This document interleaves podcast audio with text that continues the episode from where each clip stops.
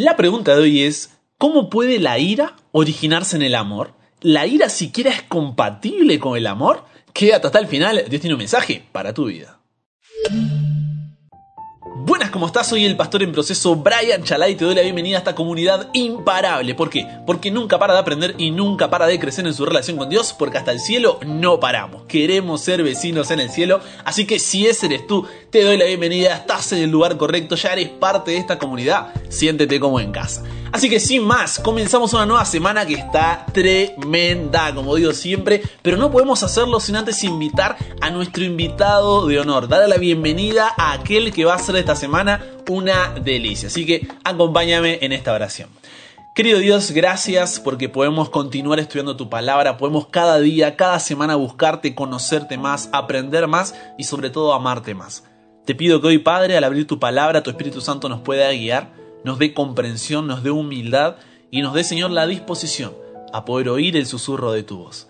Quédate con cada hogar, con cada corazón, Señor. Tú sabes cuál es la situación que están enfrentando, la circunstancia, el sentimiento. Que puedas estar a su lado, Dios. Que puedan saber que en ti encuentran fortaleza, que en ti encuentran perdón, que en ti encuentran consuelo, Dios. Y podamos salir de este programa llenos de tu Espíritu Santo. Todo esto lo pedimos y agradecemos sin merecer. Por el nombre de Jesús oramos. Amén. He aquí, este es nuestro Dios, le hemos esperado y nos salvará. Este es Jehová, quien hemos esperado. Nos gozaremos y nos alegraremos en su salvación. He aquí, este es nuestro Dios, le hemos esperado y nos salvará este es Jehová quien hemos esperado. Nos gozaremos y nos alegraremos salvación.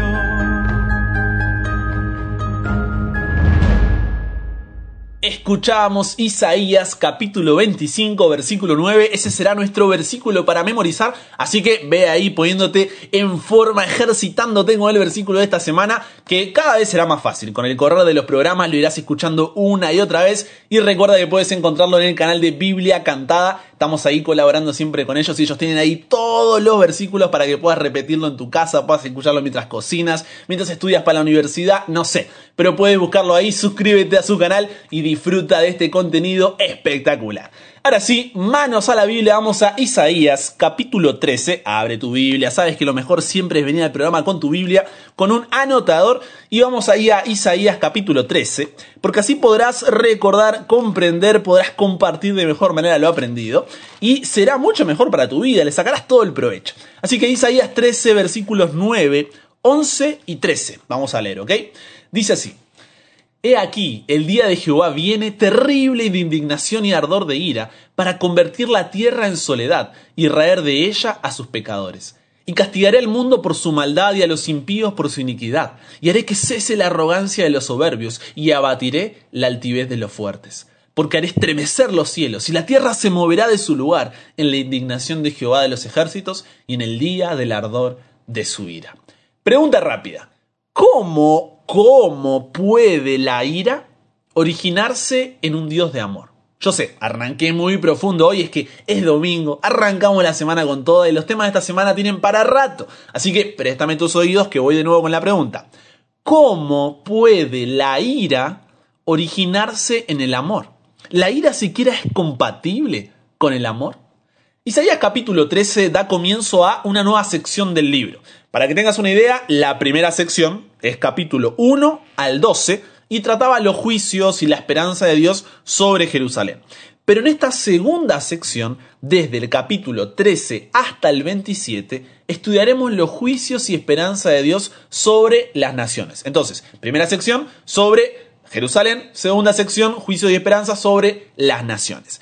Y si bien ya habíamos tenido un poco de esto ahí en el capítulo 10, cuando Dios anuncia el juicio contra Siria, esta segunda sección trata principalmente de otras amenazas, siendo Babilonia la más importante. Pongámonos en contexto. Si bien cuando digo Babilonia, uno es llevado a pensar en la Babilonia, con toda su riqueza, cultura religiosa y política, que llevó al rey Nabucodonosor a decir, ¿no es esta la gran Babilonia que yo edifiqué para casa real con la fuerza de mi poder y para gloria de mi majestad? Si bien recordamos eso, también tenemos que recordar que Isaías nació en el año 765 antes de Cristo y fue asesinado a según se cree, por el rey Manasés en el año 695 antes de Cristo. Pero acá hay un problema, ¿por qué? Porque Babilonia como imperio recién surge entre el 605 y 607 antes de Cristo, o sea, 90 años después de la muerte de Isaías. Recuerda que antes de Cristo los años se contaban de manera descendente, no ascendente, ¿ok? Entonces, en el momento que Isaías recibe esta revelación, esta profecía sobre Babilonia, no era pero ni posible pensar que Babilonia sería una amenaza para Judá. ¿Por qué? Porque Asiria estaba al control de Babilonia. Era, a ver, siquiera ilógico pensarlo, pero así fue. Porque tu perspectiva de la vida no es la misma que la de Dios. Que sea imposible desde tu perspectiva no significa que sea imposible desde la perspectiva de Dios. Y así fue. Nínive, la mayor ciudad asiria, fue destruida. Entonces Babilonia pasó a ser la ciudad más importante del imperio y luego se terminó independizando de Asiria para ser el imperio babilónico como lo conocemos. Un imperio que luego, Daniel II, sería identificado como la cabeza de oro de la estatua, donde Daniel le dice a Nabucodonosor, tú, rey, Eres rey de reyes, porque el Dios del cielo te ha dado reino, poder, fuerza y majestad. Donde quiera que habitan hijos de hombres, bestias del campo y aves del cielo, Él los ha entregado en tus manos y te ha dado el dominio sobre todo. Tú eres aquella cabeza de oro. Ahora bien, con esto en mente, ese contexto de Babilonia que antes no era nada ni nadie y ahora de repente es el imperio más poderoso, tenemos que recordar que cuando estudiamos Isaías 11, vimos que había dos eventos que se describen, pero a la vez son uno. ¿Recuerdas? Eran como las dos caras de una moneda, pero que siguen siendo una sola moneda. Y de esa manera veíamos la primera y la segunda venida de Jesús entrelazada. Bueno, el mismo recurso es utilizado en Isaías 13, ya que en la profecía revelada por Dios al profeta sobre Babilonia, hay en realidad dos eventos que se describen pero a la vez son uno. Son como, decíamos, ¿no? Las dos caras de la moneda. Por un lado, Dios describe la destrucción de Babilonia en manos del imperio Medo y la utiliza como una imagen de lo que sucederá cuando Él venga por segunda vez y sea destruido el pecado. ¿Se entiende? Voy de nuevo.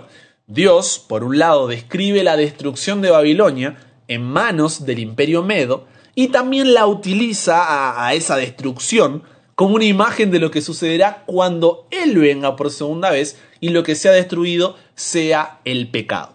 Y este día se describe como un día terrible, porque Isaías 13, versículos 4 y 5, comienza describiéndolo cuando dice, estruendo de multitud en los montes como de mucho pueblo, estruendo de ruido de reinos de naciones reunidas. Jehová de los ejércitos pasa revista a las tropas para la batalla. Vienen de lejana tierra, de lo postrero de los cielos, Jehová y los instrumentos de su ira para destruir toda la tierra. Pero presta atención a lo que dice el versículo 6, estamos en Isaías 13, 6, porque hay una expresión a la que debemos darle nuestra total atención cuando dice así, aullad porque cerca está el día de Jehová, vendrá como asolamiento del Todopoderoso. La expresión está el día de Jehová es un día de juicio, es un día de destrucción, un día de tinieblas. Aparece por lo menos 20 veces en los escritos de los profetas del Antiguo Testamento y lo que hace es señalar que el tiempo de gracia, el tiempo de perdón, de nuevas oportunidades, el tiempo de salvación se acabó, ya sea para una ciudad, una nación, en este caso Babilonia.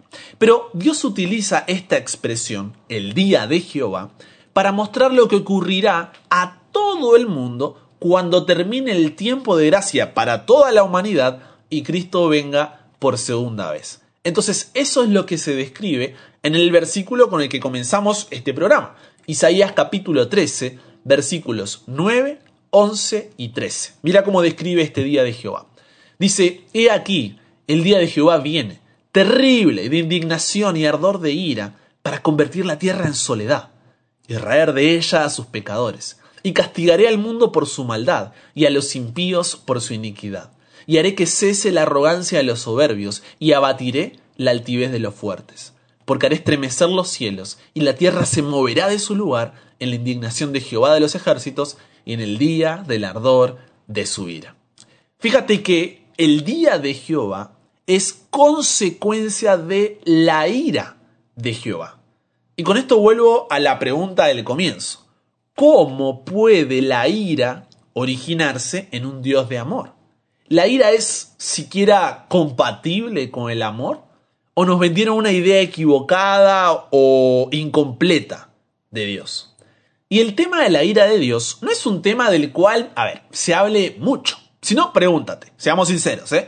¿Cuándo fue la última vez que escuchaste un sermón, que respondiste un llamado, que completaste un estudio bíblico, que conversaste con un amigo familiar acerca de cuán hermosa es la ira de Jehová? Me animaría a decir que la mayoría no lo hacemos hace un buen tiempo y algunos nunca. Y este es un tema importante de entender. Porque la mala comprensión de lo que es la ira de Dios hace que mucha gente tenga una imagen negativa de Dios, cuando en realidad, anota este punto, ¿eh? ¿Tienes para anotar? La ira de Dios es la expresión de su amor, de su gracia y su misericordia. Y tú en este momento estarás diciendo, ¿qué? ¿Cómo que la ira de Dios es la expresión de su amor? ¿Cómo que la ira de Dios es la expresión de su gracia? ¿Cómo que es la expresión de su misericordia? Es como que no nos cierra en la cabeza, no, no nos centra, simplemente no. Y eso es porque muchos magnifican, lo ponen ahí arriba al amor de Dios, minimizando la ira, cuando omitir la ira de Dios es oscurecer su grandioso amor. ¿Y por qué digo esto? Porque el carácter santo de Dios lo exige. Recuerda que capítulos atrás decía, ¿no es cierto?, en Isaías 6, santo, santo, santo. Ese es el carácter de Dios y por eso lo exige. ¿Por qué? Porque una parte esencial de la perfección moral de Dios es su odio hacia el pecado. Como dijo Arthur Walkington Pink, la ira de Dios es la santidad de Dios en acción contra el pecado. ¡Ja! Te lo perdiste. Voy de nuevo, préstame tus oídos. La ira de Dios es la santidad de Dios en acción contra el pecado. Porque si Dios no fuera fuego consumidor, como dice Hechos 12:29, que siente indignación todos los días, como dice Salmos 7:11, hacia los malvados, si Dios no odia la maldad, como dice Salmos 45:7, si Dios no destruye a los pecadores en el día del juicio, Dios no sería santo, no sería recto, no sería justo, Dios no sería amor. Porque debido a que es santo, está separado de todo pecado y está en completa oposición a todo pecador. Debido a que Dios es recto, es justo, debe castigar el pecado que viola su santidad. Debido a que Dios es amor, se deleita en la pureza y debe por necesidad odiar todo lo que no es santo. Porque, ¿cómo podría Él, que es la suma de todas las excelencias, mirar con igual satisfacción la virtud y el vicio, la sabiduría y la locura. ¿Cómo podría Él, que es infinitamente santo, desestimar, pasar por alto el pecado y renunciar a su ira? Ahora bien, para decir que separados de la ira divina, ni el amor ni la gracia tienen mucho sentido, debemos comprender correctamente esa ira. Porque no es la misma ira que tenemos nosotros. Eso sería una asociación totalmente errónea. Porque la ira de Dios no es eh, la pérdida de autocontrol, no es un estallido irracional, no es un enojo caprichoso, no, no, no, no, no. La ira divina no debe ser considerada como un mal temperamento celestial o como que Dios está atacando a todos los que le caen mal. La ira de Dios es su amor por la santidad, es su amor por la verdad, es su amor por la justicia. Es porque Dios ama apasionadamente la pureza, la paz y la perfección, que Él reacciona con ira hacia cualquier cosa y cualquier persona que los contamina. Me encanta como James Inel Packer o Packer dice sobre esto. Porque podría un Dios que sienta placer tanto con el mal como con el bien ser un buen Dios? Seguramente que no. Por eso es precisamente que esta reacción hacia el mal es una parte necesaria de la perfección moral de Dios. Es lo que la Biblia tiene en mente cuando habla de la ira de Dios. Porque pensemos juntos, si no hay un justo castigo que merezcamos por lo que hacemos por nuestro pecado, Dios debería pasar por alto el pecado y esto haría que no haya lugar para la gracia. Porque si el pecado no tiene consecuencias, ¿para qué existe la gracia? ¿Me va siguiendo? Entonces, hay cinco maneras en que la ira de Dios no es como la nuestra. Primero, la ira de Dios es provocada. Deuteronomio 9:7 dice, no olvides cómo provocaste a ira al Señor tu Dios en el desierto. Porque la ira de Dios es la respuesta justa y mesurada de su santidad hacia el mal. La ira de Dios no es algo que sea parte de Él por naturaleza. Es una respuesta al mal, es provocada. Y hay una diferencia muy importante entre la ira de Dios y su amor. Porque la Biblia dice, Dios es su amor, esa es su naturaleza, eso es quién es Él. El amor de Dios no es provocado. Dios no te ama porque ve algo de sabiduría, belleza o bondad en ti, sino porque Él es amor. Entonces, al ser provocada, la ira de Dios es diferente, porque no es parte de quién es Él, sino que es su santa respuesta a la entrada del mal en su mundo. Porque si no hubiera pecado en el mundo, no habría ira en Dios. Por eso la esperanza de un mundo cuya historia está repleta de violencia está exactamente en un Dios que se opone implacablemente a todo mal y que tiene el poder, la capacidad y la voluntad de destruirlo.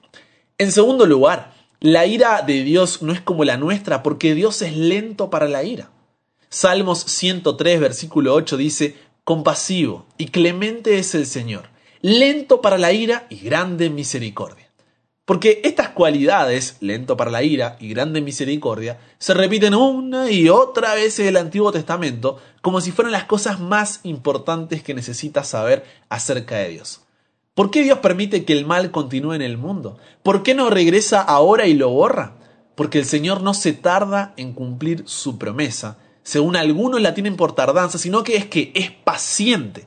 Te está esperando. No es que tiene el deseo de que sufras su ira, sino que Él está esperando a que no te pierdas, sino que puedas arrepentirte. Porque Dios ofrece gracia, Dios ofrece perdón en Jesús. La gente viene a Él en arrepentimiento y fe todos los días, y Dios pacientemente mantiene abierta esa puerta de gracia. El día de la ira de Dios vendrá, eso es cierto, pero Él no tiene prisa en traerlo, porque entonces será cerrada la puerta de gracia y no quiere que te quedes afuera. En tercer lugar, la tercera razón por la que la ira de Dios no es como la nuestra, es que la ira de Dios se revela ahora. Romanos 1.18 dice, porque la ira de Dios se revela desde el cielo contra toda impiedad e injusticia de los hombres que con injusticia restringen la verdad. Cuando lees Romanos 1, encuentras que los pecadores van en una de tres direcciones. Ellos suprimen la verdad acerca de Dios, o intercambian la verdad por una mentira, o adoran las cosas creadas en lugar del Creador. ¿Y cómo revela entonces Dios su ira cuando los pecadores hacen estas cosas? Simple, Dios los entrega a sus pasiones. Por eso Romanos 1.24 dice, por lo cual Dios los entregó a la impureza en la lujuria de sus corazones. O el versículo 26 dice, por esta razón Dios los entregó a pasiones degradantes. O sea, Dios dice, bueno, no puedo obligarte a hacer algo que no quieres. No puedo seguir metiéndome si no me aceptas. ¿Se entiende? Entonces, cuando vemos la estructura moral que tiene nuestra cultura hoy, que está siendo desgarrada con tantas cosas que van en contra de la moral, en contra de lo que Dios nos dice en su palabra, tenemos que pedir misericordia a Dios. ¿Por qué? Porque sabemos que esto es signo de su ira, esto es signo de su juicio, y tenemos que pedir su misericordia para que no nos abandone por completo. En cuarto lugar, la ira de Dios está almacenada, por eso es diferente a la nuestra.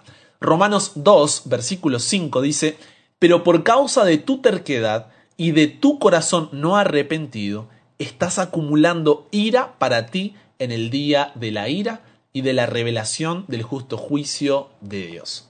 Porque toda la historia de la Biblia lleva a un día en que Dios lidiará con todo el mal de una vez y para siempre. En ese día el juicio de Dios será completamente revelado. Este será el día de ira en el que Dios recompensará todo mal. Dios hará esto en perfecta justicia. Nadie será acusado de un solo pecado que no cometió. Y el castigo por cada pecado coincidirá con el crimen que hizo. Toda boca será detenida porque todos sabrán que Él juzgó con justicia. Entonces Dios dará comienzo a un cielo nuevo y tierra nueva que serán el hogar de la justicia. Finalmente, la ira de Dios es diferente de la nuestra porque la ira de Dios es sobre los pecadores.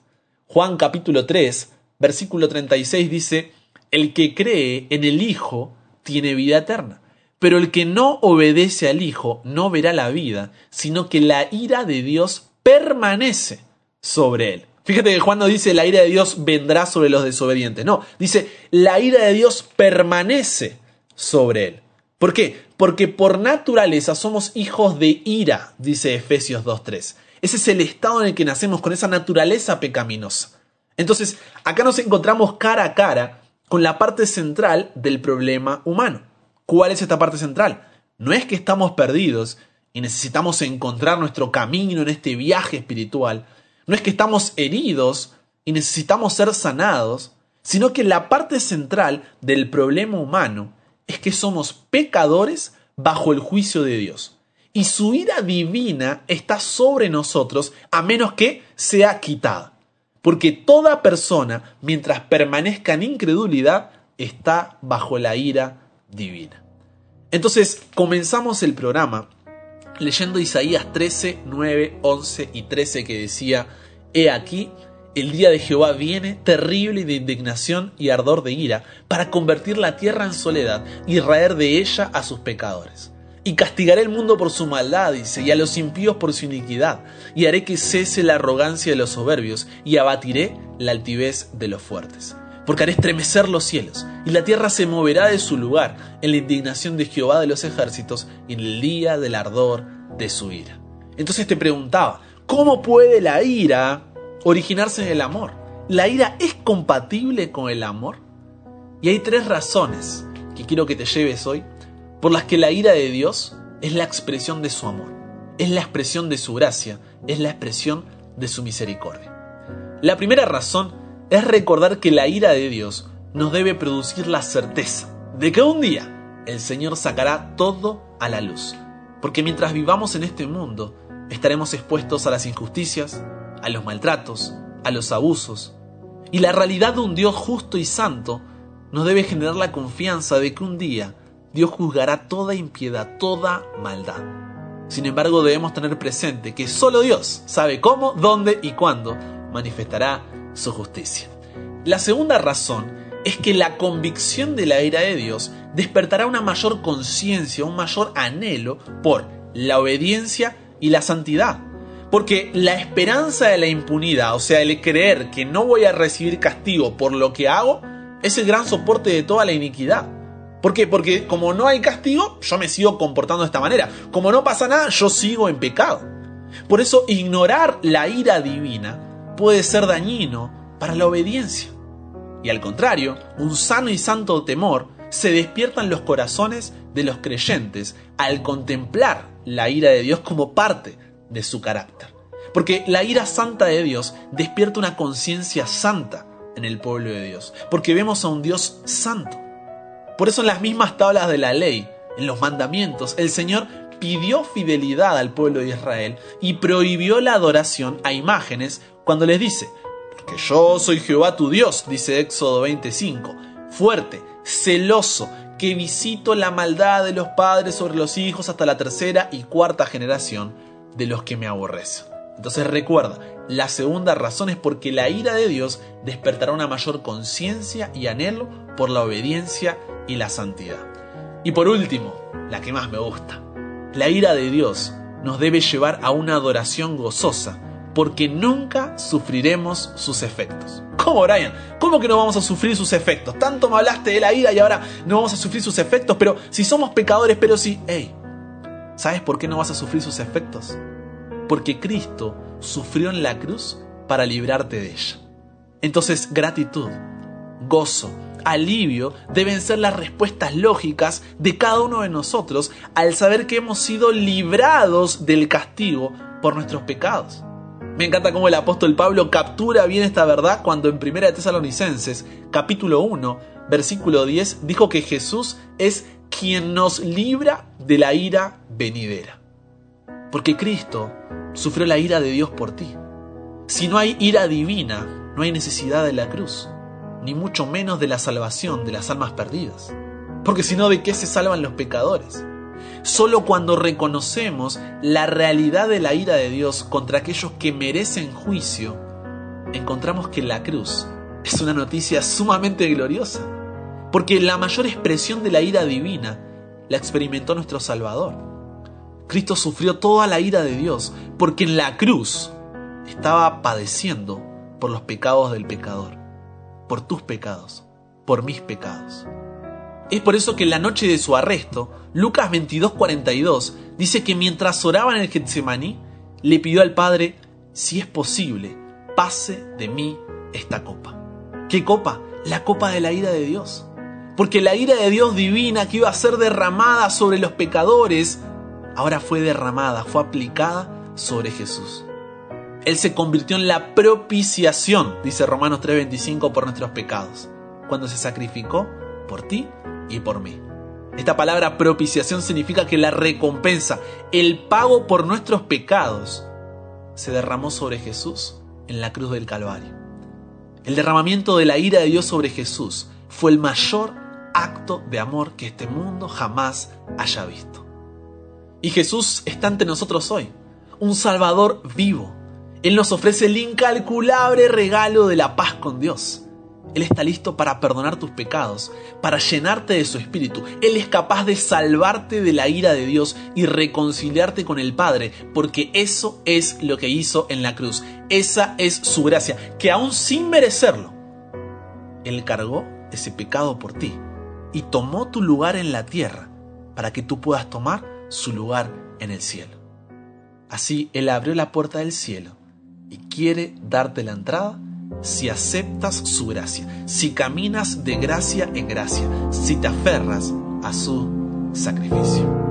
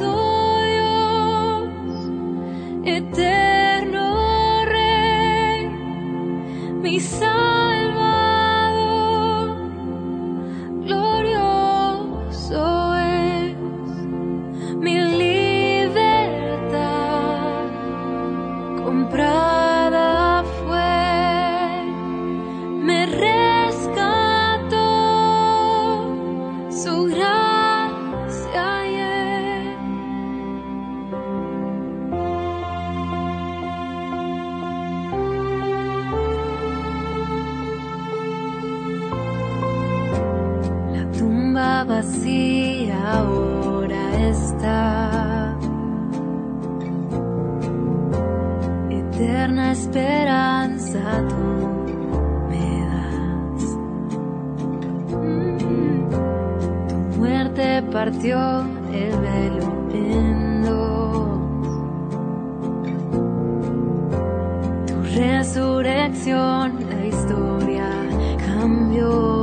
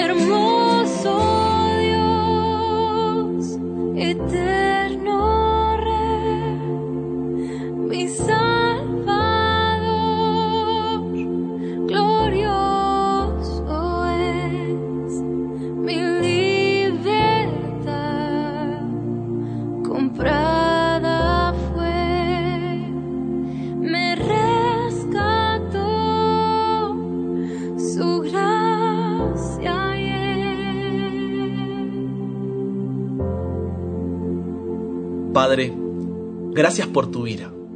Una ira que nos muestra tu justicia, una ira que nos muestra tu rectitud, tu santidad, tu misericordia, tu gracia, una ira que nos muestra tu amor.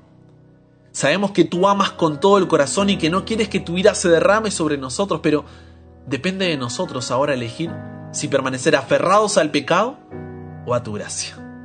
Por nosotros soportaste el dolor, por nosotros sufriste en la cruz y no te importó.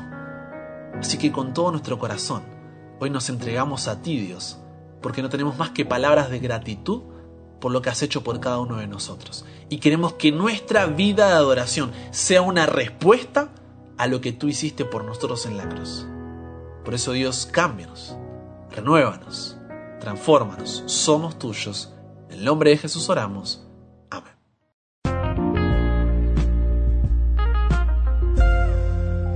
Y hasta acá llegamos por hoy, se nos hizo largo, era un tema que necesitaba ahí profundidad, así que recuerda que mañana volveremos con un nuevo programa, con nuestro espacio de oración y todo para que podamos juntos seguir aprendiendo y creciendo como comunidad. Así que te mando un abrazo enorme y si Dios quiere, solamente si Dios quiere nos encontramos mañana y recuerda, nunca pare de aprender, nunca pare de crecer, ¿por qué? Porque hasta el cielo no paramos.